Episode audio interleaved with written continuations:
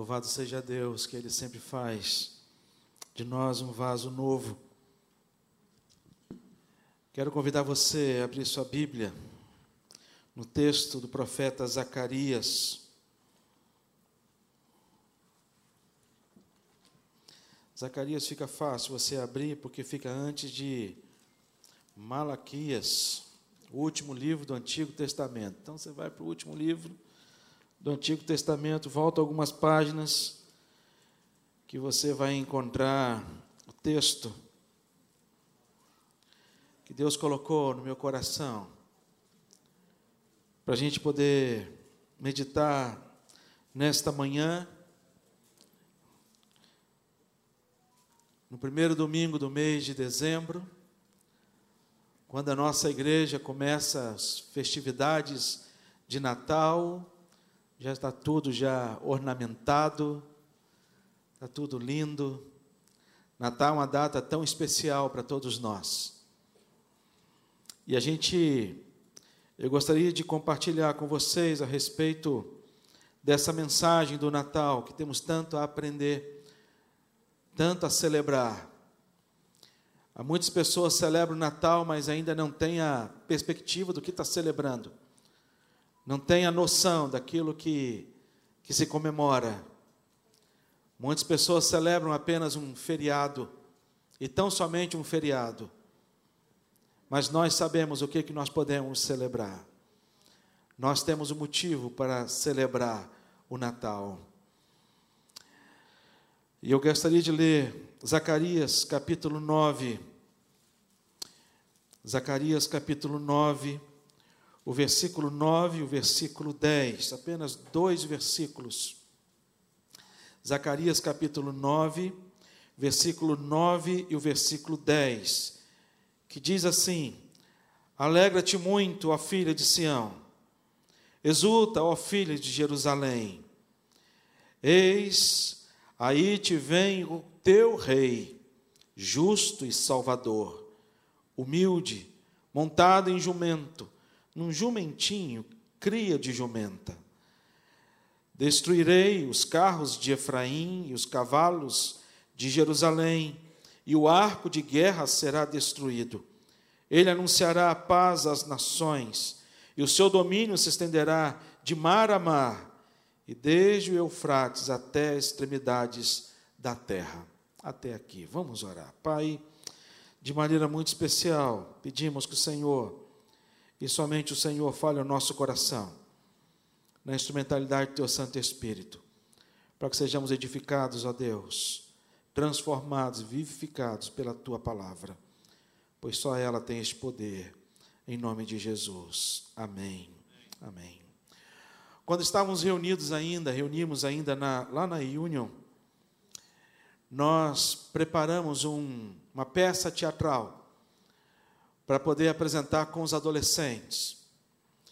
E a intenção da peça, que a gente estava pensando em elaborar e criar a peça, era uma peça em que nós tínhamos em mente trazer a mensagem de que o Natal é Jesus Cristo.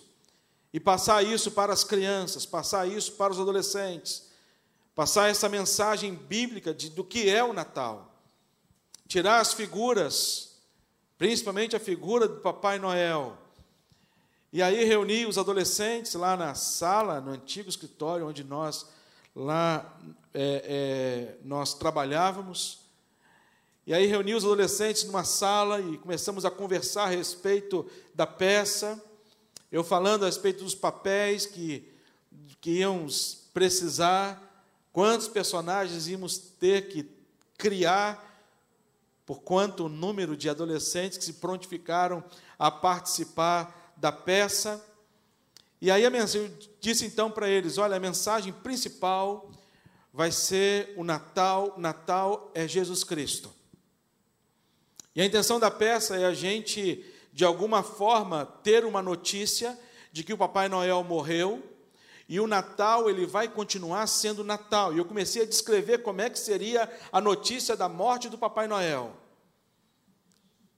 E aí eu olhei no rosto de um dos adolescentes, o olho cheio de água. Eu falei assim: o que é que houve?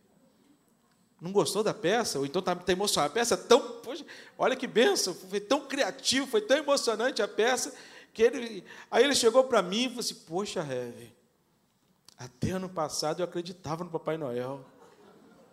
Aí eu falei assim, gente, se esse adolescente está chorando, você imagina as crianças. Vai ser um terror. Vai ser uma peça de terror natalina. Eu falei assim, não posso. E aí o Ayrton, diácono Ayrton, entrou na sala na hora. Entrou na sala para falar um negócio comigo, aquele jeito do Ayrton, é, vou atrapalhar. Não, entra aí, pai. Senta e aproveita, vamos escrever uma peça. Aí ele sentou, começamos a conversar e expliquei para o Ayrton. Aí continuamos a conversar e o Ayrton chegou e falou assim: e se o Papai Noel se convertesse? Eu falei assim: é, uma boa ideia, podemos criar, né? E começamos a, então a, a criar essa história de que, e foi uma peça muito legal, porque Papai Noel recebe vários pedidos, e os pedidos que o Papai Noel recebe, recebeu na peça foi: olha, Papai Noel, eu estou com um irmão que está no hospital precisando ser curado. E eu não quero presente, não quero isso, não quero nada nesse Natal. Mas eu quero apenas uma coisa nesse Natal: que o meu irmão seja curado. E o Papai Noel chega na peça e fala assim: Mas espera aí, como é que eu vou? Eu nunca neguei nada a ninguém. Então ele percebe que ele não tinha o poder para realizar as coisas. Vem um outro pedido, pedindo transformação de alguma pessoa, e o Senhor não posso fazer isso. Até que chega um adolescente na peça e fala de Jesus Cristo, Papai Noel, e aí o Papai Noel fala assim: Mas quem é esse Jesus? E ele vai dizer: Esse Jesus é o que, deu, é o que dá sentido ao Natal. E aí por diante. Quando a gente olha para esse texto, a gente percebe que aqui é um convite de Zacarias ao povo de Israel. E o convite de Zacarias é: alegra-te muito, ó filha de Sião, exulta, ó filha de Jerusalém. O convite aqui é de alegria, o convite aqui é de contentamento, e contentamento a quem? Para a gente poder entender a realidade deste versículo, é importante que a gente entenda o contexto. Contexto é que Zacarias viveu, ele viveu no momento pós-exílio babilônico. Ele viveu num tempo onde Jerusalém estava praticamente se reconstruindo, mas ainda vivendo a sua destruição. Ele vive diante de um tempo, de um tempo onde o templo ainda não havia sido reconstruído. Ele vive diante de um tempo onde havia no coração das pessoas uma grande desesperança. E desesperança por quê? É só você ler Zacarias no capítulo 1, o versículo 2, quando ele vai dizer: O Senhor se irou em extremo contra os vossos contra os vossos pais ele vai falar de, um, de uma desesperança, porque era uma geração, ele estava falando para uma geração que viveu o exílio babilônico, e aqueles que não foram levados para o exílio babilônico viveram diante de 70 anos, aonde Jerusalém estava destruída, aonde não havia esperança, aonde não havia, os reis haviam sido levados cativos e alguns os príncipes mortos onde não havia esperança do amanhã.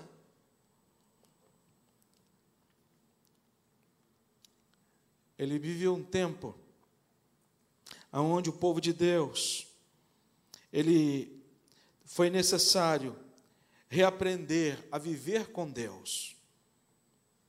O povo de Deus teve que reaprender a viver com Deus. Lá no capítulo 1 ainda de Zacarias, no versículo 3, Deus ele vai trazer uma palavra ao seu povo nesta época, quando ele vai dizer: "Tornai-vos para mim", diz o Senhor dos exércitos, "e eu tornarei para vós outros". Quando a gente olha para esse tornai-vos, a palavra mais certa aqui talvez seria voltai-vos para mim. Era um povo que tinha que retornar à presença de Deus, um povo que tinha que voltar-se para Deus, um povo que tinha que retornar à presença de Deus e reaprender a viver nesta presença de Deus e viver na dependência deste Deus. Um povo que não apenas vivia diante da desesperança, um povo que teve que reaprender a viver com Deus, mas também um povo que teve uma triste história de não ter referências de vida. Uma geração que não teve referência.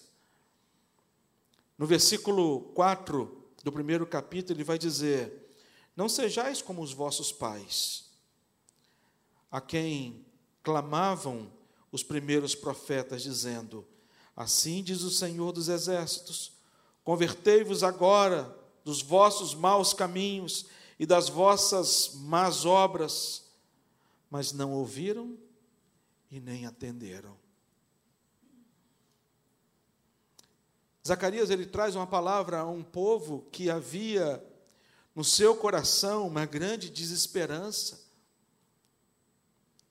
Uma desesperança por conta que não tinham um rei, a desesperança por conta de terem vivido 70 anos, um povo exilado e um outro povo que vê a sua nação completamente apática e destruída um povo que não tinha referência dos seus pais, uns pais que foram desobedientes à presença de Deus, e eles então ouvem a voz de Zacarias trazendo alento ao coração deles, dizendo ao coração deles: alegra-te muito. Alegra-te muito. Regozija-te. Porque nós vamos celebrar o Natal porque Jesus ele há de nascer. O Messias prometido, ele vai nascer, porque a profecia há de se cumprir. E quando a gente olha para esse texto, a gente percebe algumas mensagens para o nosso coração que traz para a gente a verdadeira motivação da alegria do Natal. E a gente percebe que o Natal ele não é para a gente uma simples festa, o Natal ele não é para a gente um momento tão somente de um feriado onde nós nos reunimos em família para comer comidas gostosas. Mas o Natal ele traz para a gente a certeza da alegria, da nossa alegria que vem de Deus. E por que essa alegria? E ele vai trazer aqui alguns motivos. E o primeiro motivo que ele vai dizer para a gente é: olha, o teu rei vem. E nós podemos dizer: o rei chegou. Amém, irmãos? O rei chegou. Através do nascimento de Jesus Cristo, inicia uma nova era na humanidade. Começa-se então uma nova vida proposta pelo Pai a cada um de nós. O nascimento de Jesus foi recheado de alegria. O nascimento de Jesus foi, foi momento de festa, de alegria, de júbilo para muitas pessoas na época, em especial para Zacarias. Quando o anjo ele aparece para Zacarias e diz: Em ti haverá prazer e alegria, e muitos se regozijarão com o seu nascimento. Embora falando aqui a respeito de João Batista, mas ele dizendo que, olha, através de João Batista, a mensagem que haveria de ser anunciada era uma mensagem da preparação do caminho do Senhor Jesus Cristo na nossa vida e para a nossa vida. Maria, falando de alegria, ela vai dizer no seu cântico, logo no início do seu cântico, a minha alma engrandece ao Senhor e o meu espírito o quê? Se alegra em Deus o meu Salvador. Alegria. Pelo fato de Jesus ter nascido. Traz ao coração dela esse sentimento. Quando os pastores então ouvem as notícias, essa notícia, e eu quero aqui dar um spoiler, porque hoje à noite vai ter uma musical das crianças, e esses pastores estarão aqui hoje nesse musical. Então, se você quiser ver esses pastores, hoje à noite, no culto das 19 horas, nós teremos a presença desses pastores aqui com a gente. Quando diz aqui o anjo, porém lhes disse: Não temais, eis que vos trago boa nova de grande alegria, que será para todo o povo, que será para todo o povo, inclusive para a gente. Para aquele povo que vivia sem esperança, para aquele povo que vivia diante de uma tristeza por conta da sua história, por conta do seu momento. Zacarias ele traz uma palavra de alento, de consolo, de ânimo ao coração dessas pessoas, e esta palavra é traga a cada um de nós no dia de hoje. Nós estamos ainda com os resquícios ainda de uma pandemia em que nós sofremos e todos nós sofremos diretamente ou indiretamente, por conta desta pandemia. E diante desta pandemia, a gente hoje está podendo celebrar o Natal presencialmente, porque no ano passado nós tivemos que celebrar o Natal de maneira diferente. Os filhos não puderam ver os pais, os netos não puderam celebrar com os avós. E hoje nós podemos retornar a essa presença maravilhosa, esta comunhão maravilhosa, mas esta comunhão somente, ela não é a motivação maior da nossa alegria, mas a nossa motivação maior da alegria é que o rei chegou. E que rei é este? Que rei é este? Você imagina o povo de Israel nessa época, um povo que estava sem rei, e Zacarias ele vai dizer: Olha, o rei está chegando. alegria e a esperança dessas pessoas. Mas e que rei é esse? Ele vai falar que este rei é um rei justo, é um rei salvador, é um rei humilde, montado num jumentinho. E quando ele fala que este rei é um rei justo, ele está falando de um rei que não veio cumprir a justiça de Deus nas nossas vidas. No entanto, que João, ao falar a respeito de Jesus Cristo, no capítulo 3, no versículo 16, que todos nós sabemos de cor, porque Deus amou o mundo de tal maneira que Deus, seu único filho, para que todo aquele que nele crê não pereça, mas tenha vida eterna. E o versículo 17, ele completa, porque ele vai falar desse Deus justo. Ele vai dizer: Porquanto Deus enviou o seu Filho ao mundo, não para que julgasse o mundo. Era maravilhoso demais saber disso. Hoje é domingo de ceia, a mesa está posta. Nós relembramos o sacrifício de Cristo.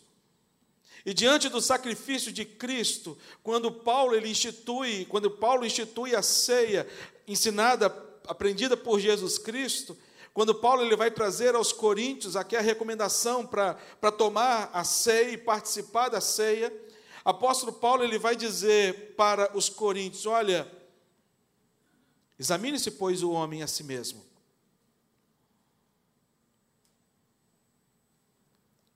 E se a gente fizer uma pergunta para a gente mesmo, sincera e verdadeira: quem depois de se examinar a si mesmo pode tomar a ceia, comer o pão e beber o cálice? Quem? Pela sua própria justiça, pela sua própria retidão, pelos seus próprios méritos. E aqui o texto ele vai dizer para a gente por isso que o texto ele aqui de João, ele vai dizer por quanto Deus enviou seu filho ao mundo não para que julgasse o mundo. Ai de nós, se Jesus Cristo tivesse vindo julgar o mundo, nós não estaríamos celebrando Natal como nós estamos celebrando Natal a cada dia da nossa vida. Porque se Jesus tivesse vindo para condenar, para julgar o mundo, o mundo estaria perdido mas ele é o rei justo. E por que então ele é o rei justo? Por isso que o apóstolo Paulo disse: examine-se, pois, o homem a si mesmo, e aí faz o quê? Coma do pão e beba do cálice. Apóstolo Paulo não está fazendo uma apologia ao pecado. Apóstolo Paulo não está fazendo aqui uma apologia a, a você não ter a sensibilidade por conta do pecado, porque é o Espírito Santo de Deus que nos convence do pecado, da justiça e do juízo. Mas apóstolo Paulo está falando, falando para mim, para você: olha, o nosso rei, aquele que é justo, ele nasceu. E essa justiça em Cristo, ela se revelou de que forma? Não foi para nos julgar, não foi para nos julgar, os religiosos da época acharam que esse rei justo, ele veio julgar. Por isso levaram diante de Jesus Cristo algumas pessoas para que ele julgasse. Por isso que ele foi criticado por comer com os pecadores. Mas ele Jesus disse: "Olha, eu vim não foi para os sãos. Eu vim para me revelar aos pecadores." Para que estes pecadores reconheçam e recebam a minha graça e o meu amor que vem do Pai. Mas que justo é esse então? Jesus Cristo, Rei, o justo, ele veio cumprir a justiça. Justiça essa que era realizada através dos sacerdotes quando levavam um cordeiro sem mancha, sem defeito, macho, para que esse cordeiro fosse servisse de justiça por conta dos pecados. E esse Jesus, ele veio para ser justiça no meu lugar e no seu lugar, para que nós pudéssemos sermos considerados justos diante de Deus, porque Deus, em Cristo Jesus, Ele é a nossa justiça. Amém, irmãos? Por isso que a gente celebra o Natal. A gente celebra o Natal, sabe por quê? Porque nós somos justos diante de Deus. Mas somos justos porque fomos justificados por Cristo Jesus não apenas justo, mas ele vai dizer, vai declarar de maneira mais explícita para a gente, ele vai falar que este rei que chegou não é apenas um rei justo, mas é um rei salvador. Jesus ele veio aqui neste mundo com um propósito, e tão somente um propósito: salvar a gente. Salvar a gente. Porque a gente não consegue salvar sozinho. Porque a gente estava condenado à morte eterna.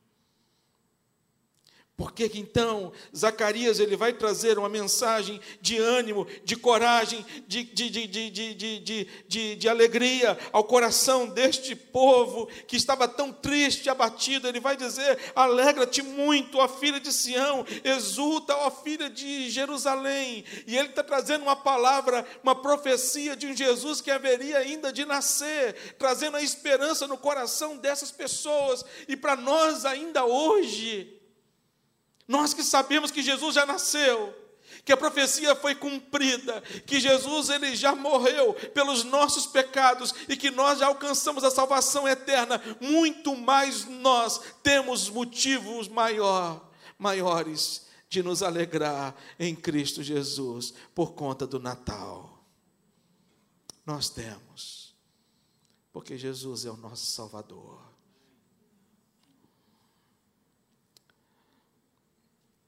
Jesus é o nosso Salvador.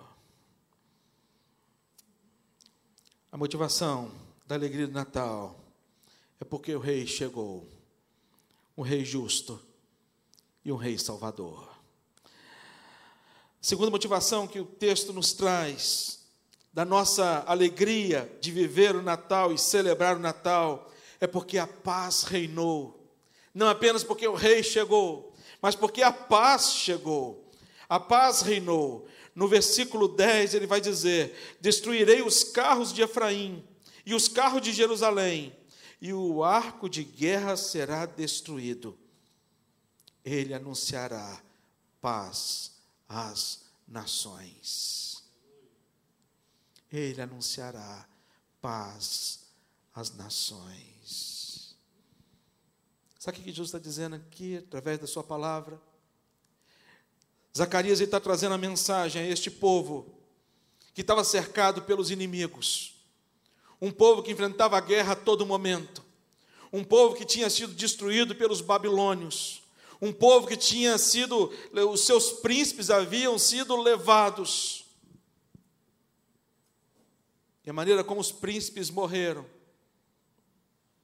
foi que, após a conquista da Babilônia, eles separaram os príncipes de Israel e eles, eles pediram que os príncipes olhassem todas as pessoas que estavam mortas.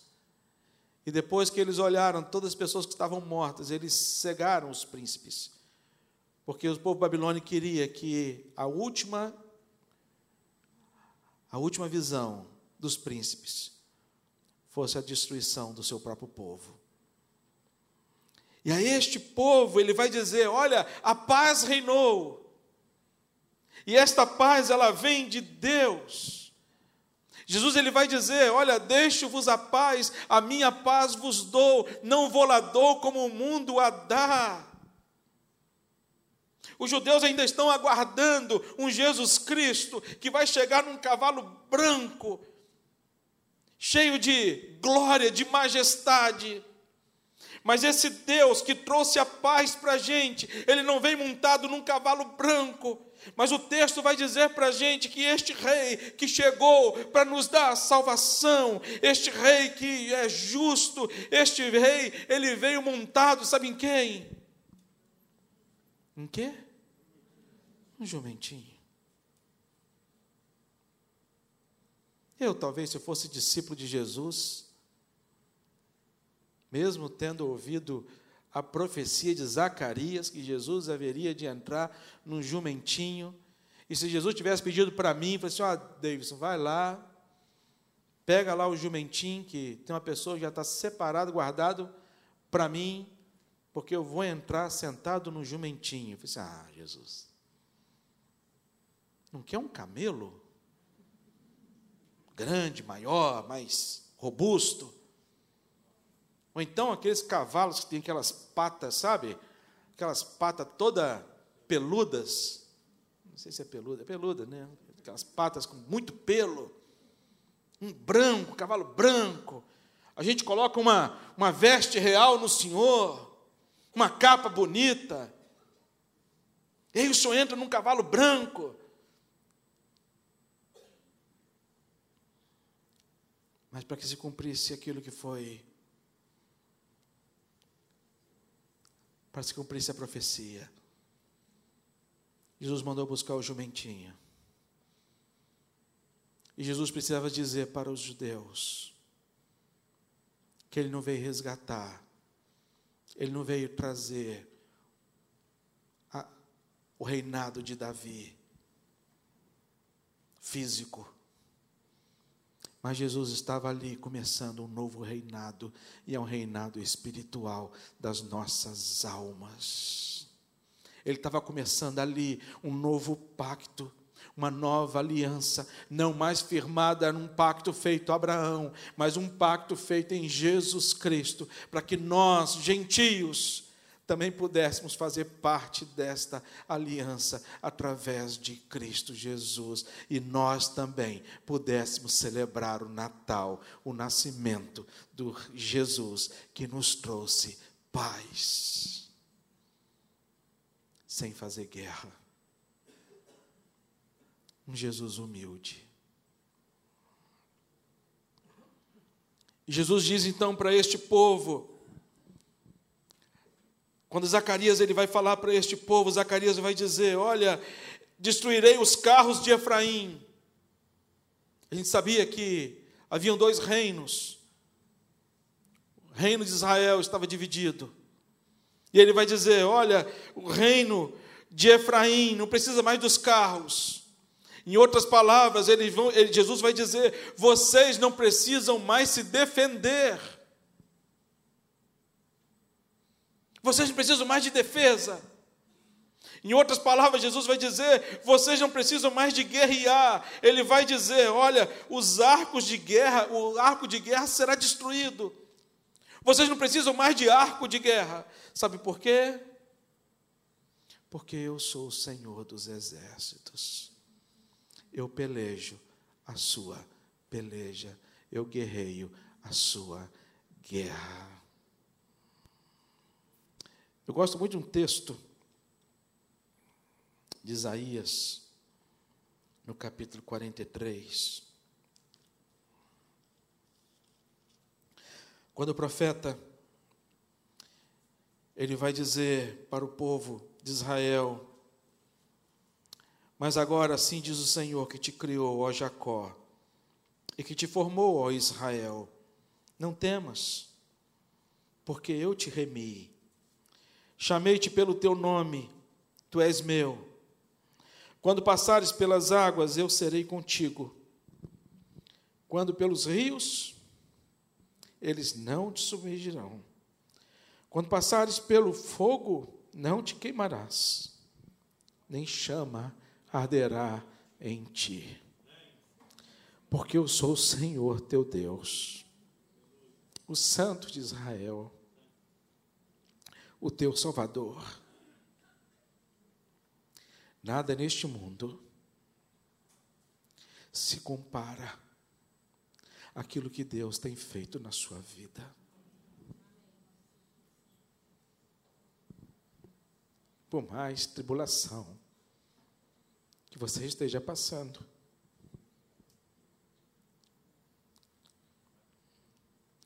por mais difícil que esteja, Deus ele traz ao nosso coração a alegria. A palavra de Deus fala que a gente pode chorar uma noite, mas a alegria, ela vem pelo amanhecer. A verdadeira motivação da alegria do Natal é porque Deus traz paz ao nosso coração. Paz não é ausência de problema, mas paz significa presença de Deus. A gente pode passar por momentos mais difíceis. Mais difíceis. Eu estou. Meu pai internado, minha mãe operada. Essa semana foi uma semana muito difícil para mim. Mas a paz de Deus, que excede todo entendimento, ela guarda o nosso coração e a nossa vida em Cristo Jesus. A verdadeira motivação da alegria do Natal, que é o melhor de tudo diante desse texto, é que ela será para sempre. Ela será para sempre. Zacarias, no capítulo 9, versículo 10, na parte B, ele vai dizer: O seu domínio se estenderá de mar a mar, desde Eufrates até as extremidades da terra. Não tem um lugar sequer neste mundo que não terá e não tem o domínio e a soberania de Deus sobre todas as coisas. Não é apenas um domínio geográfico. Quando a gente olha e lê Daniel capítulo 4, versículo 3, ele diz assim: Quão grandes são os seus sinais e quão poderosas as suas maravilhas, o seu reino sempre terno e o seu domínio de geração em geração. Isaías capítulo 9, versículos 6 e 7 vai dizer: Porque o menino nos nasceu, um filho se nos deu, o governo está sobre os seus ombros e o seu nome será Maravilhoso Conselheiro, Deus Forte, Pai da Eternidade, Príncipe da Paz para que se aumente o seu governo e venha paz sem fim sobre o trono de Davi e sobre o seu reino, e para o estabelecer e firmar mediante o juízo e a justiça, desde agora e para sempre. Amém. Todas as coisas estão debaixo do governo de Deus. Na sua vida, a gente pode celebrar o Natal porque este Rei, que é justo, que é o Salvador, este Rei que trouxe paz ao meu e ao seu coração, ele continuará no governo de eternidade a eternidade. Aquela peça de Natal que nós apresentamos, nós não matamos o Papai Noel. Mas nós convertemos o Papai Noel. Ele se converteu. Pelo menos na história. E veio para a Igreja das Américas. Ele não podia fazer aquilo que só Jesus pôde fazer. Que a sua confiança não esteja nas coisas. Que neste Natal você possa de fato celebrar Jesus Cristo, porque Ele é o Natal. Ele trouxe ao nosso coração essa grande palavra: alegra-te, ó filha de Sião. Exulta, ó filha de Jerusalém. Ele fala para um povo que não tinha o que se alegrar, o que se exultar. Mas ainda ele diz: alegra-te. E me lembra o apóstolo Paulo, quando apóstolo Paulo ele fala aos filipenses: alegrai-vos sempre no Senhor.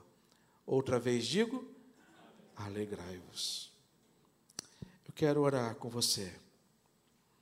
E nessa oração, pedir a Deus que Deus renove o nosso coração esta alegria. E talvez você tenha que apresentar alguns pedidos diante de Deus. Apresentar a sua vida diante do altar do Senhor. Para que você possa ter este renovo desta alegria no seu coração. Às vezes a gente vive determinadas circunstâncias na vida que rouba da gente a alegria algumas circunstâncias na vida que rouba da gente a alegria. E é natural. Mas só que a nossa alegria, ela não vem das circunstâncias. A nossa alegria, ela é perene, porque a nossa alegria, ela vem do Senhor. E se você quer apresentar alguma coisa diante de Deus, venha à frente enquanto cantamos. Depois nós vamos orar ao Senhor, pedindo a Deus que Deus renove ao seu coração e ao meu coração a verdadeira alegria. Ainda mais neste mês que nós celebramos o nascimento de Cristo. Vamos ficar de pé, vamos cantar.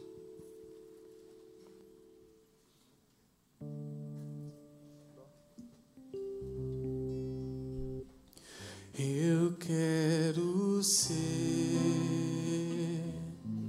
Senhor amado.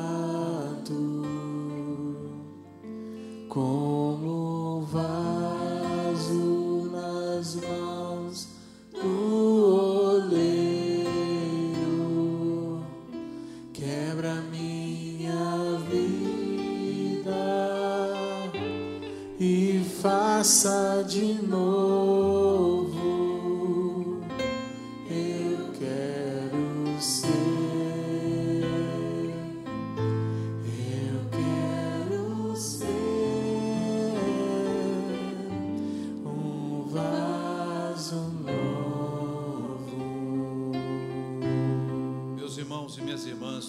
orar juntos e se você quer apresentar o seu motivo diante de Deus, pode vir à frente, nós vamos orar.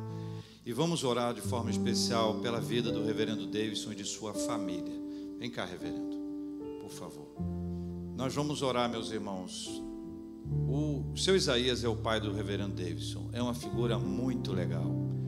É uma pessoa alegre, divertida, um homem sóbrio, tranquilo, generoso, um trabalhador assim, homem da igreja, da família, do trabalho, homem que teve padaria, acordava de madrugada para preparar tudo, para arrumar tudo.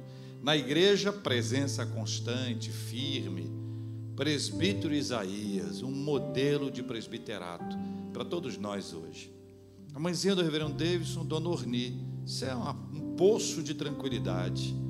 Olha, o mundo pode estar caindo, pegando fogo, chovendo canivete, ela está numa tranquilidade, numa serenidade, muito habituada pela graça de Deus a enfrentar a adversidade com todo equilíbrio, graça divina sobre a vida dela. E esta semana sobre a qual se referiu o reverendo Davidson, ele foi para lá para acompanhar a cirurgia de sua mãezinha.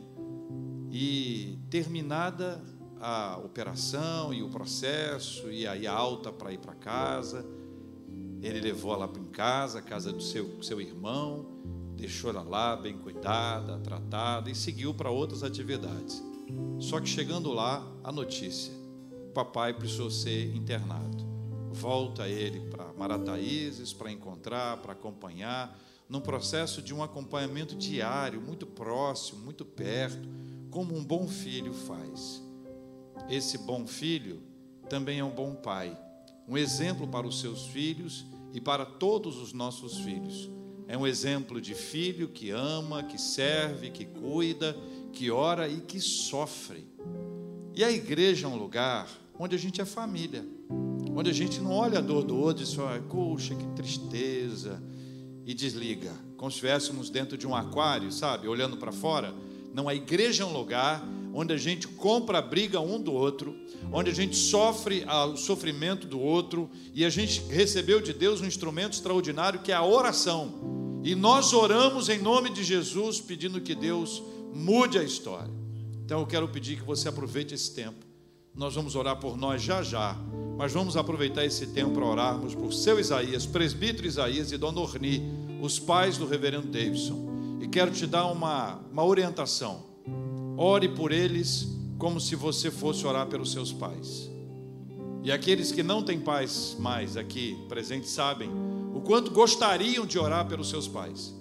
Faça assim esse é momento de oração na presença de Deus. Feche seus olhos e vamos orar em nome de Jesus.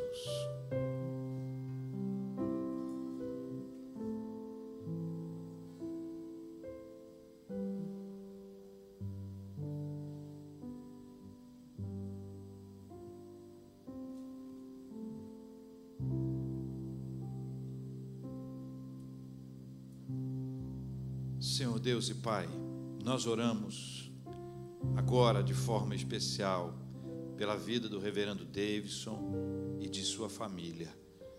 Nós te agradecemos pelo teu filho e suplicamos que sobre ele permaneça a paz de Deus que excede a todo entendimento, a alegria que também não tem explicação.